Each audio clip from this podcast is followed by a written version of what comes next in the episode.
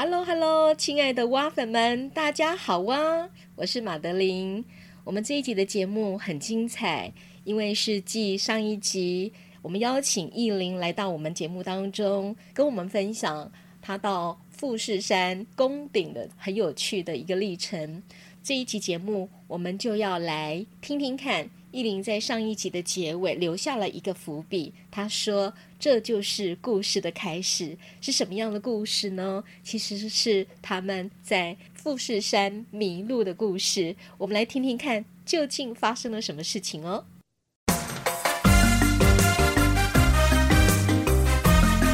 好哇，就来玩吧！是探索生命，是尝试新事物。是面对新首领的勇气，也是从问号到惊叹号的转变。好哇，一起来玩吧！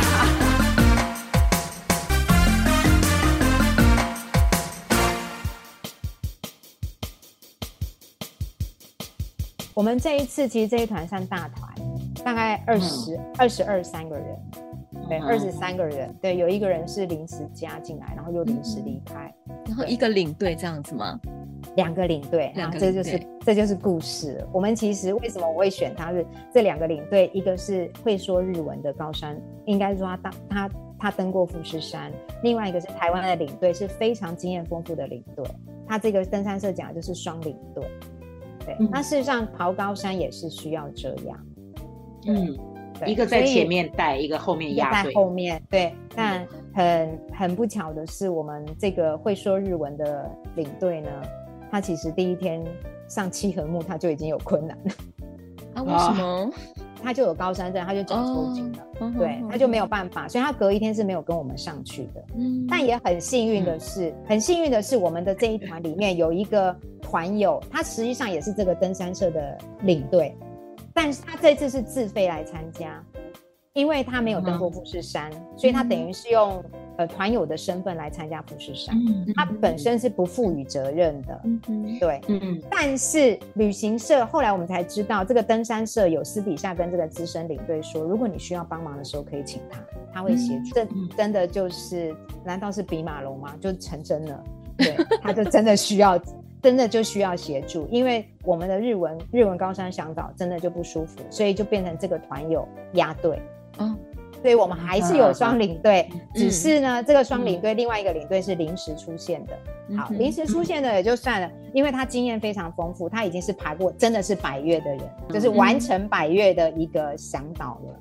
对，他自己有有工作，然后也也是喜欢爬山，所以我们也很放心，因为既然有一个这样的团友。可是对这个向导来说，领队来说，他其实有点不好意思，因为他也付钱来啊，嗯，我怎么好意思把这个工作交给他？那是因为他很热心，他愿意。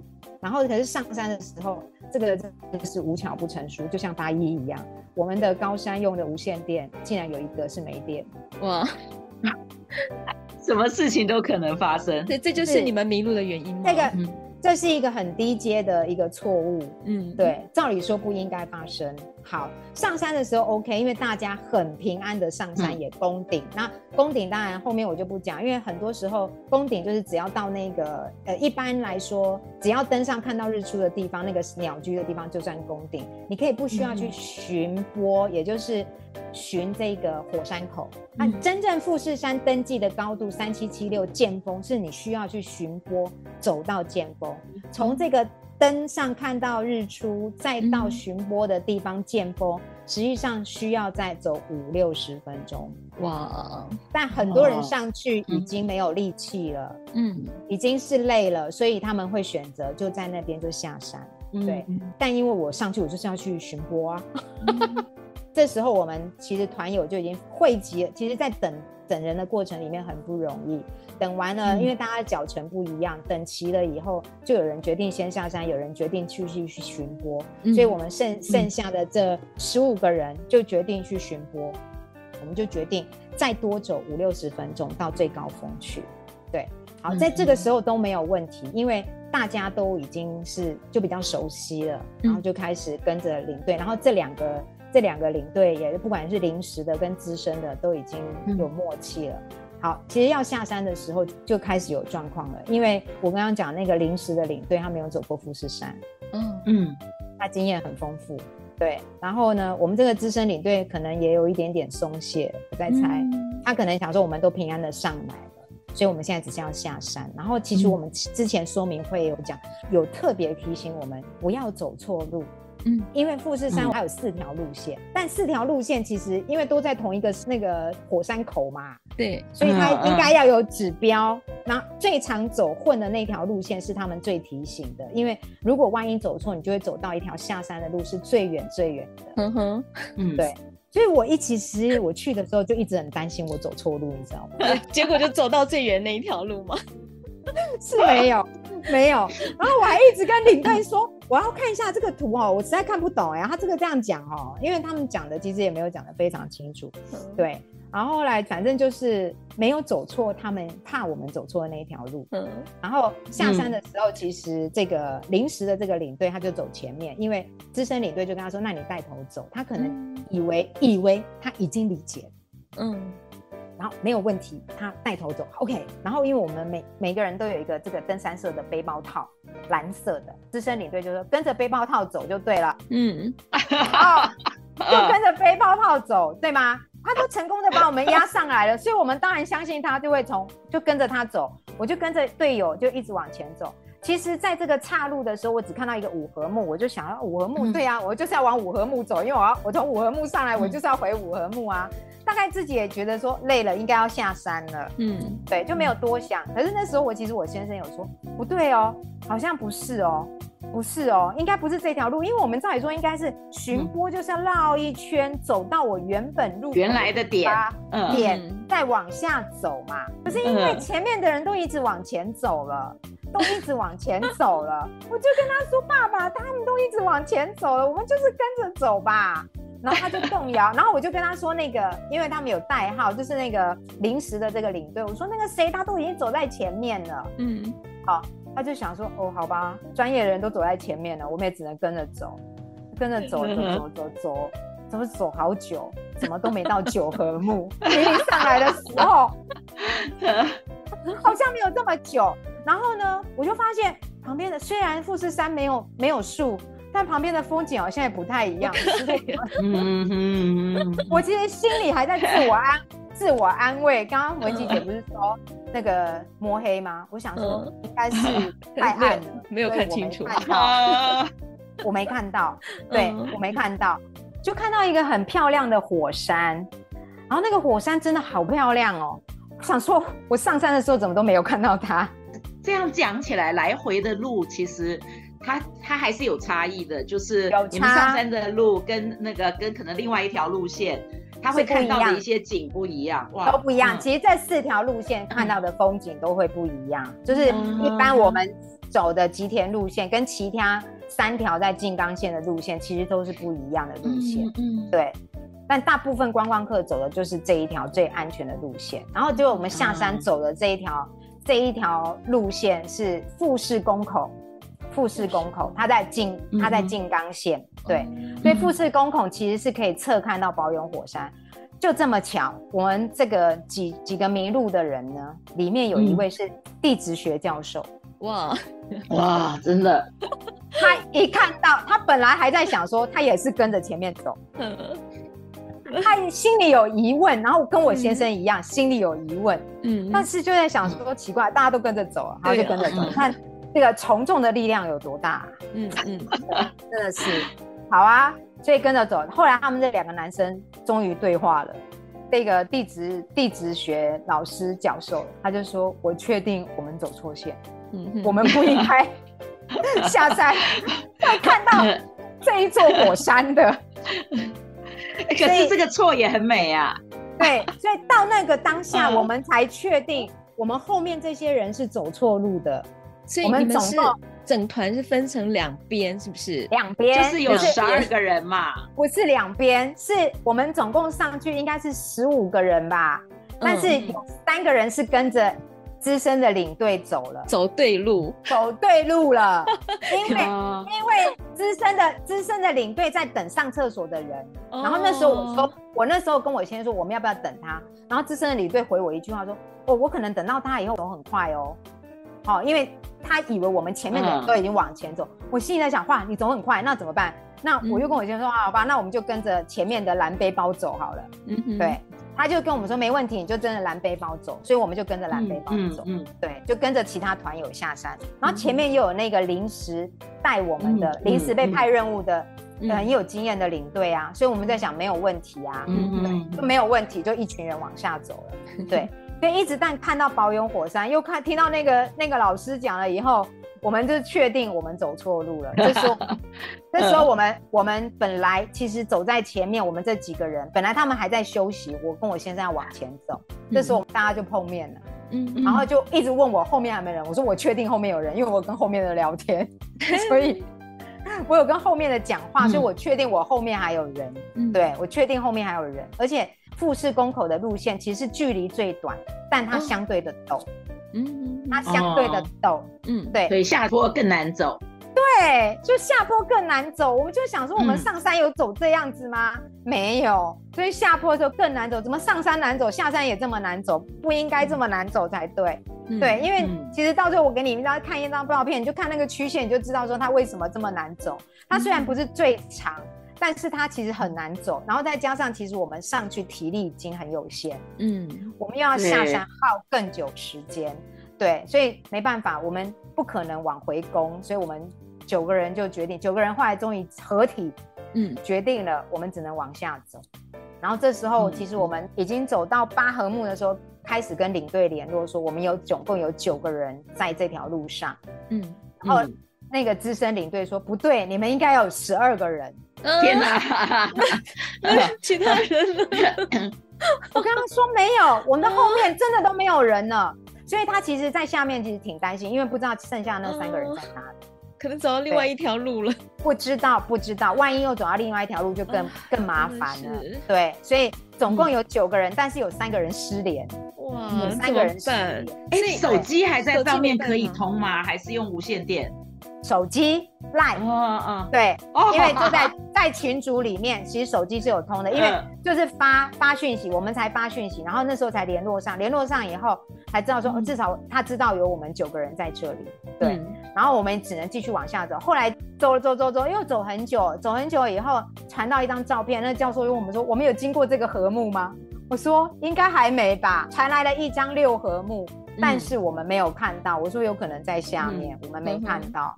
对，然后所以我们就只能继续往下走。原来在我们前面带我们的那个临时被派任务的领队是走错路，没错，他们已经前面三个人在山下了。啊，倒掉的那三个人已经下去了。对，脚程很好的那三个人，前面有一个大哥是脚程非常好的，所以他们早就从这条走错的路下去了。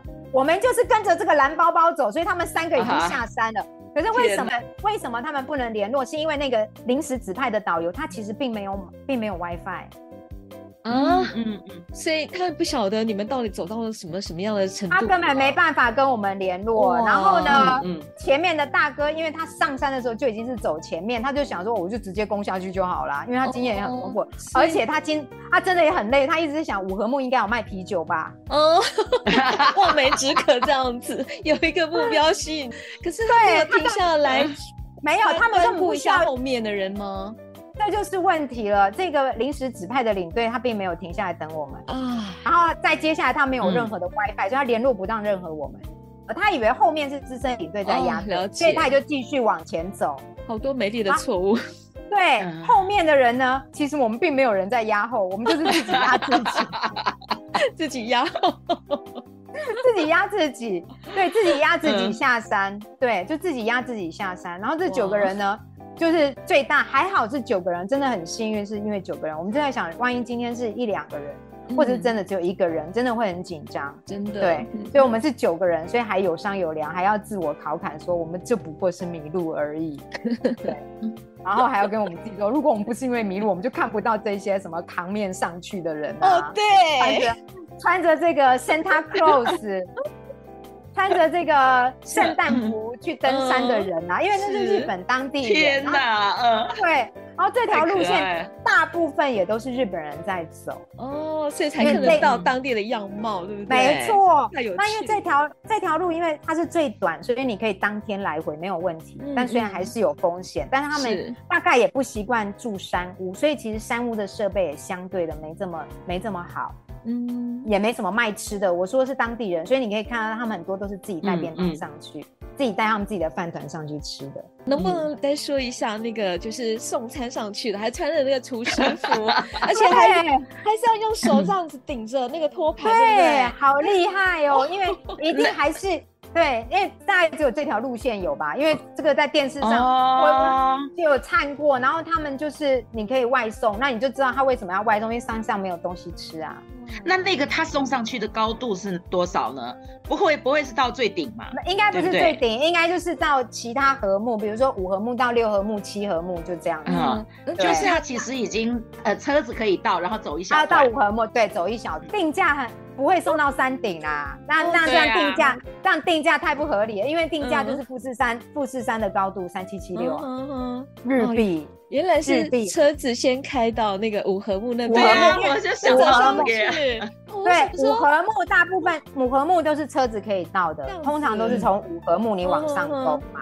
对啊，所以他到五合目，他可能走一个合目或两个合目。对，那就是反正就是这样子，也是挺辛苦的，因为上山也很累啊。对呀，我想说太厉害，如果从山山脚下这样子，那。那些餐不就凉了吗？不会啦，就而且他们还穿那个 穿他们的那个服饰，对，厉害，穿他的服饰，然后又不是只有他，你看一般的登山客还有穿圣诞装的，我只是没有看到 穿圣诞装去爬山，我想说啊，不要穿圣诞装啊，真的太可惜了吧？他穿圣诞装上山，我有拍啊，然后穿圣诞装啊，我已经下山快累死了，对，然后可是就。就会看到这些很特别，这就是真的是迷路，嗯、但一一方面也是安全，因为大概我们下山没有人没跌倒过，嗯、不知道滑了多少次，你也滑倒了，对，滑倒还好还没撞到，嗯，对，我就回来腿都 OK 啊啊，弄丢 OK。然后我们真的有山友，你就说他们爬山经验很丰富，真的也有人爬在台湾有爬大山，当然不是说爬这么多，但他也有登，他因为为了要他也有在爬山，下山的时候其实你就看他走路真的没办法走，他说哦好痛哦，对，大家都是忍着然后下山，因为那个下山那，所以加起来我们原本没有要走这么久。所以走了十三个小时，很超值。所以这个错误，这个错误你有什么感觉呢？就是这个错误到底你会觉得说，哦，这个错误好值得，还是哦，老天爷啊？没有没有没有，真的很值得。然后要不要老天爷再也不要？当然再也不要。因为其实还蛮惊吓的哦，不是因为这个过程里面，呃，其实一直到我们知道我们走错路，其实才比较定心，嗯，知道说我就是往下走。嗯、一开始的时候你会没有没有目标，你会觉得我不知道要走多久，嗯哼，然后因为有一群人，这也证明其实还是要有有有伴，有伴呐、啊。即使我们不熟悉，嗯、可是因为这一群人，然后一起下山。然后当然也也彼此可以互相打气，还有这次我我先生有跟着我去，然后这中间其实大家互相支援，这也是旅行里面很很特别的。但也因为其实下山以后，其实真的才发现，还好我们去，我们都呃很平安下山，所以很感恩，我们可以把它当成真的是一个很美好的回忆，说哦，我们真的是创了大概走富士山的这个。呃，这个旅行至少是这个登山社的历史，没有人走富士山，大众走走 同一天，上山跟下山是不同路线。对，那你看他从山梨县到静冈县来接我们，开车要两个小时。哇，哦，开车远，开车这样子，这样子是说你们赚到了。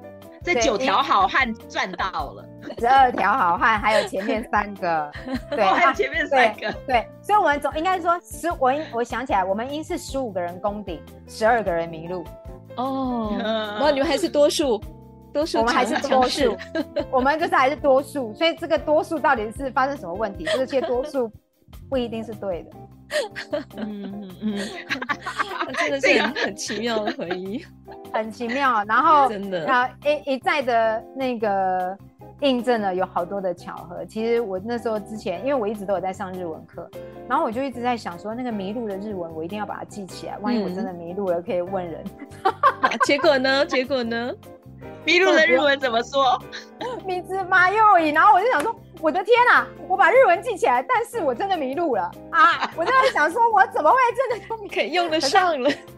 没有用上，没有没什么用上，不是用上，是我听懂了，因为就有一个日本人跟看到我们很慌张，然后就用日文说：“你你们迷路了。”我就说：“对，迷路了，哦、恭喜你，都派上用场。你你不要学，可能没事。学了我还跟他说：“哦、对，我们迷路了。”哇，真的是好奇妙。太奇妙，所以他有这个，结果这叫做富士山迷路之旅。所以这个只有一连串的巧合，真的是一连串一连串。可是后来其实我回来，我们再仔细看他给我们的手册，其实手册上面写的好清楚，是说明会说的不清楚，但手册上面其实写的非常非常的清楚。嗯，但我们可能因为其实这中间就有很多，我们刚刚回到我们一开始说的理所当然。嗯。我们会去找登山社，就是希望我不需要 take 这么多的 responsibility，嗯嗯嗯、不用 take 这么多责任，我把这些事情外包给别人。嗯哼，嗯，对啊，我减少我去准备这件事情，对。可是没有想到，其实在这个减少准备的里面，你还是要有部分你自己要去承担的这些，还是要这些风险。嗯，说得好。嗯，对，就是这，这就是呃，有些时候真的是也。也也得回来看看自己，就是真的，我就跟我先说，我们自己也要负一些责任。我们其实也没有搞懂，在那个当下，其实大家都是跟着，真的是跟着主流走。蓝背包不是在前面吗？资深领队又说不要落单，啊，不要落单啊，我们就跟着前面走啊。多数不一定是对的。对，然后真的不要落单，真的多数不一定是对的，就发现这个多数就是走不同路了，就是走不同路。对，虽然我们很平安的下山。这个很特别的这个富士山奇遇记里面，真的也看到很多不一样。这也是迷路，当然我们可以说迷路可以看到不同的风景，嗯，这是这是一定的，你一定可以看到不一样的人事物。可是回来就会想到说，哎，还好这个富士山相对安全，因为富士山跟我们台湾的山很不一样，真的非常不一样。我跟我儿子其实有聊过，跟欧洲的山也不一样，嗯，对他。我儿子其实，我觉得大伟讲的一句很经典，他说：“台湾的山让人看了会敬畏，嗯，因为我们有很多是悬崖，你一掉下去就掉下去，嗯，我在富士山顶多滑倒，我顶多是滑倒，嗯、对，因为那个很很难走嘛，走一走你就会滑倒的，嗯、然后再加上你体力不好的时候，你又急的时候，你更容易滑倒，所以在那个过程里面，我一直滑倒的时候，我就发现，一个是我体力不好，一个是我可能太心急，我都要一直回到。”我打太极的那个，我就会后来回来跟我的太极老师说，我一直回到那个，呃，老师讲的一句话：一手丹田，嗯，然后所有的力气都放在丹田，然后真的是慢慢走，慢，会减少那个滑倒的次数，因为你体力不好的时候，其实真的又饿，真的很饿。我我所有带上去的东西都吃完，我在上面其实我开始下山已经快到六合目的时候，我才头痛。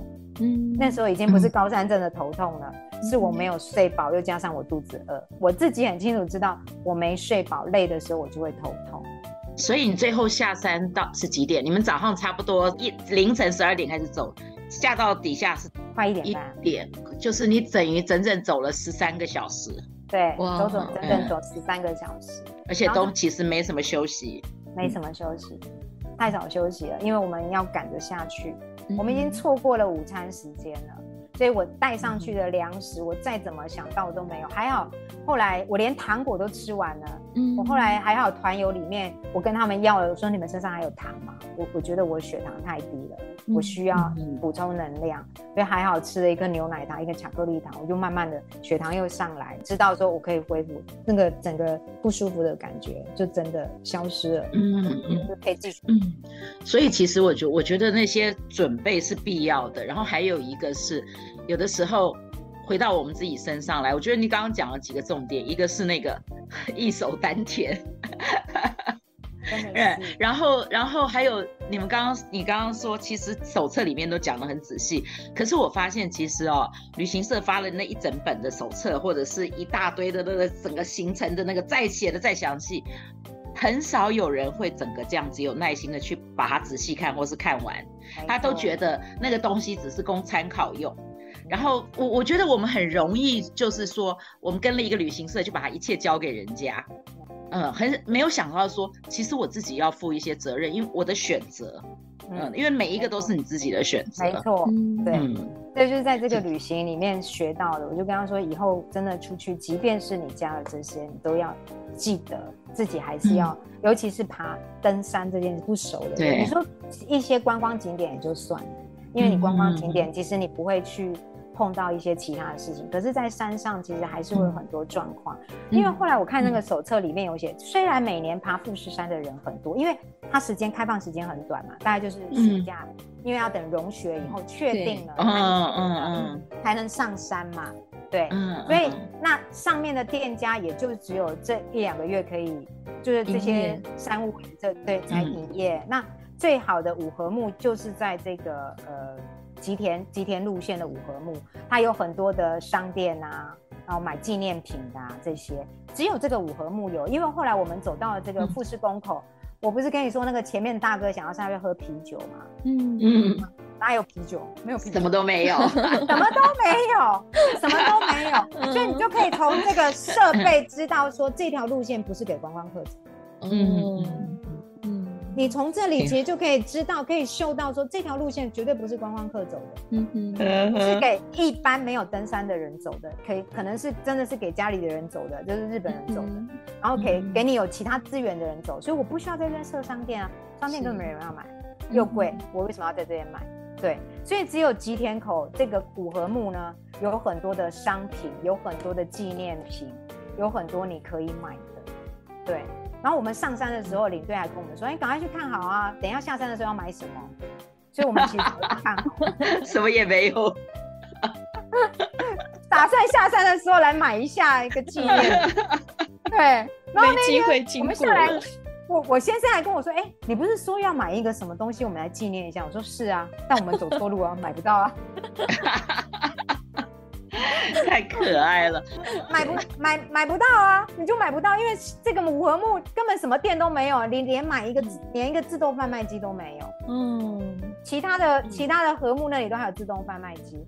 那因为它开放的这个时间很短，所以当然所有的观光客都会在这个时候进去。它在最短的时间内，当然最多人。嗯，那其实这次很幸运，其实我上去的观光客没有我想象的多，可能是因为有台风，所以可能。日本人就没有去了，可能可能有很多人就取消了行程，所以上去并没有我想象就看到图片的这么多。嗯，所以再一次证明有些图片其实是参考用，这是真的是参考用的。嗯，对，不要太相信了。对，因为我看很多图片都 很多人啊，真的很多人啊。对，然后大家也会说慢慢走一定会走到，但我后来看手册里面，其实每年去爬富士山的人很多，但是也有很多人是没有办法成功攻顶，大概有一半的人是没有办法攻顶。嗯嗯。所以这个数字也告诉我们说，其实爬这个山虽然它很容易、很亲近，是相对有一些难度。对，你还是要做准备，还有就是你当下的身体状态，然后真的也印。真的印证了一句话，有些时候真的，有些人为什么会撑得上去，真的是还是我真的回到那个卢青大哥写的《奇鱼王》啊，有时候你选择放弃，比坚持到底还要需要勇气。对，你都到了日本了，你都要去爬富士山了，就没想到你高山症不行，所以你要选择撤退，这件事情才是任何在爬山的时候，你先前就要去思考的。要选择撤退也不容易啊！对，我都已经来了，所以有很多人其实不舒服，他还是忍着不舒服上去的，可是对硬撑，对硬撑着上去。但我不知道这样的坚持对他来讲是不是真的是好的？嗯、对，有些人真的到上面还是不舒服，你看到旁边还是有很多人在旁边休息。嗯哼，嗯哼，然后旁刚这种观光路线都还是有很多人在旁边休息。那你要选择，因为其实我们平常并没有遇到说。就是我们在在一般的日常生活里面，那个高原反应其实我们很难理解。对，你只有碰到的时候才知道。像我自己，我自己从很早开始就发现说，我是真的有高原反应，可是我很早的时候我不知道那个叫高原反应，我是一直到大理，云南的大理啊，然后对我到大理接连两个晚上我都没办法睡觉，我我我夜里就起来就坐在床边，然后就发现我一直喘，嗯，然后白天的时候呢，我走路要很慢，我只要稍微稍微快走两步我就开始。心跳加速，一直喘。我那时候不知道那个是叫高原反应，然后我就跟那个那边的朋友讲说，我说我我为什么一边走路一边喘啊？然后我然后夜里喘到不能睡，他们就很自然的看着我说啊，你高反啊。然后我就说为什么？为什么你们没有人告诉我这件事？他说没有人在大理就高反，人家都到了丽江才会。就是你，他这个地方对他们来讲是很稀松平常的，没有想到我会有这个反应。嗯嗯，对，我后来发现说，我其实，在台湾也发生过这样的事情。你爬什么山的时候？根本不是爬什么山，我只不过是到了，我我都不太记得那在哪里了。我我，但是我记得我先生就是那时候他在跑新闻嘛，所以他就是有有那种很神秘的招待所 在山里面，在山上。我不太记得在哪里，但是我只知道他那整栋房子是块木，很舒服，那整个屋子弄得很好。结果你知道，我整夜，然后可是夜里很冷，他还有暖炉在旁边，也有被子盖，什么的都很舒服。可是我就整夜都不能睡，我整夜无法睡。然后起来的时候，我就一直觉得我很难受，我觉得我不能呼吸。嗯，我就跟我先生说，我没有办法呼吸，我快要喘不过气来了。我们本来要住两个晚上，结果他就说：“那好吧，那下山。你知道那个在山里面不是那种所谓的之字形这样子呃路吗？转来转去这样。然后他只下，他只转到某一个点的时候，我就突然间跟他说：我可以呼吸了。然后他就说：好吧，反正我们就是没有这种享受的命。”没有，有些时候是适应的问题啊，就是可能多给你一点时间，或者是在低的。但是我没办法多给我一点时间。你看我已经上去一整夜了，然后我到大，我说上去一整夜，因为因为你是一下子上去那个高度，其实那个比较难适应。嗯、可是你其实应该要先下来，比如说我们上清境，有很多人其实就直接上合欢山，嗯、他也会有这样，嗯、所以他反而是应该要在清境下来，强、嗯、迫自己一定要下山走一走。嗯，你不要以为那个高度不会有，但就是会有，就会像文琪姐这样子，嗯哼，就是你可能只要上大概两千多的时候，你就开始会有比较明明身体比较反应比较明显一点的，反而是要下来走一走以后，然后再往上，其实会好很多，因为这也是这两次我爬山，就是包括爬合欢山跟爬这个。我才知道为什么我们都不要直接上去。对我们来说，我们可能没有那个习惯，嗯、所以他还是需要给身体一点点时间。可是，可是这种东西你很难讲。像我，像我这种骂咖，我也不会去爬山。那我怎么想得到说，对于人家来讲很稀松平常的，对我来讲就就是这个。所以这就是不能理所当然啊。对，完全刚刚讲，完全完全没有办法，而且而且别人都不能理解我的状态。嗯，可以理解，因为他们差异太大。我去太平山，我去太平山，然后我就坚持，就刚好那一次不知道为什么，因为有之前的经验，我就事前先查那个高度啊什么什么的，然后我就跟我的伙伴说，我去买一个那个罐装的那个氧气，对，然后他们都快笑死了，你知道吗？然后就一直跟我说，不可能啦，你不会这样，你不用这样想什么什么的，我就说我不管了。反正我就上网去买了一瓶那个东西，那东西轻到你根本不觉得它存在。我说反正我就是要放一个那个东西在我的包里，至少安心。然后药也备着。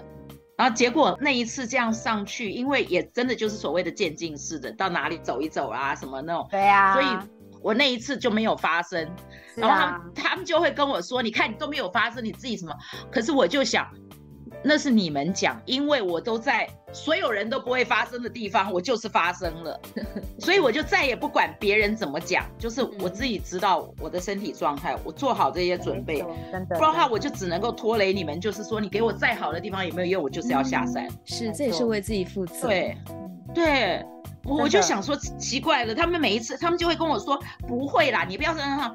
我就想你不要告诉我不会，所以我其实时时都准备好了，就是如果我有不舒服，我就是停下来，或是我就是往回头。嗯嗯。而且有很多高原反应是每个人真的个别差异很大。嗯。最最明显就是呼吸这件事情，可是有人是肠胃道的问题。肠胃有人会哦，有人是会吐会拉，嗯，这也都算是，嗯，对，所以这个真的每个人差异性很大，嗯，对，嗯，对，这真的是因为刚好虽然没有很多经验，但这两次里面真的就可以看到真的很多不一样的高山反应，对，日常的练习很重要的，对，我是觉得回还是回到初心啊，那你没，嗯，我我一直好奇想提问就是。你这一趟去日本，然后爬了两天的山嘛，剩下的那些时间你们是怎么安排？还是绕着富士山转啊？嗯、我们这次还是绕着富士山转啊。这次其实这个行程就是富士山陆海空啊。陆海、哦、就是从不同的地方去欣赏富士山，哦、吃饭的地方也看得到富士山，嗯、住的地方也看得到富士山，嗯、然后在河口湖搭船，呃，搭缆车看富士山，嗯、然后在箱根搭船看富士山，嗯、所以基本上就是从不同的不同的方向去看富士山。嗯、所以我自己后来知道说，哦，这一这一次其实除了本来我最主要就是要爬富士山，其实我刚开始去的时候，就别人问我跟你问你一样的问题，啊，你去这么几天，啊，你都在做什么？我说，我只关心我要去爬富士山这件事情。我其实这个人很简单，我没有像外表看的好像真的是什么都很精。我就我就是想去爬富士山而已，就这么单纯。他他带我去哪里，我都会觉得我不重要，我只要完成这件事情，我就觉得很开心。完全是沉 浸式的旅程，富士山为主题。后来对，后来就发现这个这个旅程根本就是真的是富士山山。真的，真的好有趣啊！陆海空，对，真正的去爬富士山，然后从从海上看富士山，从空中缆车看富士山，嗯，对，然后去看没有雪的富士山那个样貌，对，然后更特别是因为走过两条线，所以你看了那个富士山就真的很有感，说啊，不是只有这样子，好吗？它旁边还有一个小火山，嗯，对，好可爱，对，所以那个是美丽的错误。对对，是美 丽的错误。最后我们大家当然都说是美丽的错误，因为大家都很平安 下山，然后完成任务，而且大家都走完。这个虽然很累，但是都走完这一趟行程。我觉得这是最大最大最大的恩典跟祝福。对，感谢平安。对，真的是感谢平安。这还是回到，其实上一次我出国旅行，就有很深刻的这个体的这个体悟。体悟吧，我觉得能够每一次平平安安的出门，平平安安的回家，是旅行里面一个最大的祝福。真的，嗯，真的，因为，嗯，在旅程的过程里面，有很多时候真的有太多状况是我们不知道。嗯哼，是。但是我上一次因为。搭游轮的时候，其实也也是有很多人在船上不舒服的，嗯，对，一定要终止这些。哎，说到游轮就要讲了，最后要提一下你，你接下来那个环绕环游世界的那个另外一半，你什么时候要出发？呃，表弟十三了。嗯哼哼，哎，他还是坐那个那一艘和平号吗？还是换换船了？我记得我我有看到，和平号本来就是非营利组织啊，所以不会换啊。